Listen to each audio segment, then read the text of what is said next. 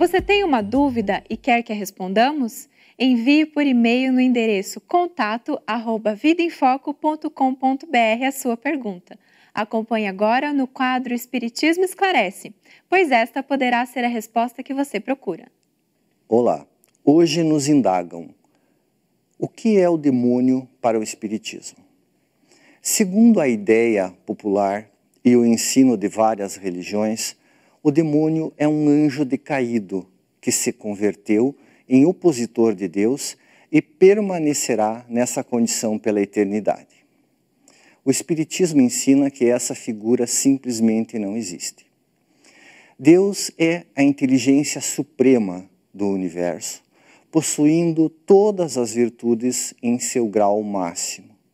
Isso implica a impossibilidade de que tenha qualquer defeito.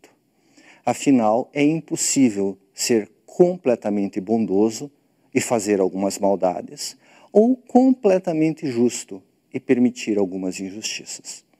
Dentre os atributos divinos figura a onisciência. A divindade não está presa nos limites de espaço-tempo e sabe tudo o que ocorre e ocorrerá no universo. Deus não pode ser surpreendido por suas criaturas.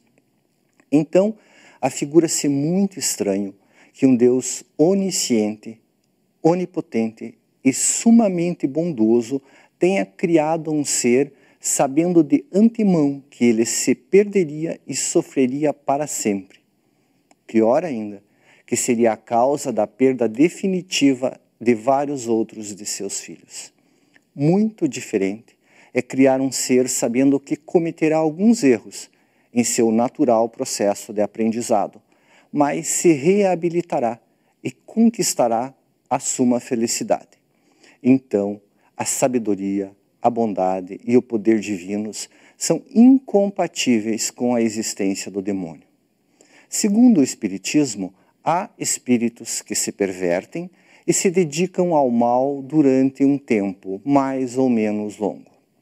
Em sua loucura, eles podem até se convencer, e há muitos outros, de que são a personificação do demônio. Entretanto, permanecem como amados filhos de Deus. Por mais que demore, chegará um momento em que começarão a refazer o caminho de retorno ao Pai.